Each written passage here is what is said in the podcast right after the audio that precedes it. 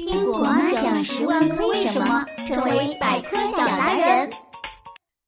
为什么芭蕾舞演员要用脚尖跳舞？优雅的芭蕾舞最重要的一个特征就是演员表演的时候是用脚尖点地，所以芭蕾舞又被称作脚尖舞。其实呀，芭蕾舞刚出现的时候，演员并不是用脚尖跳的。一八三二年三月十二日，芭蕾舞剧《仙女》由意大利明星玛丽·塔里奥尼在巴黎歌剧院首次演出。在演出中，女主角穿上白色纱裙，并首次用脚尖跳舞。塔里奥尼的脚尖轻轻掠过地面，轻盈的就像一朵云，令人惊叹。法国大文豪雨果为塔里奥尼献词。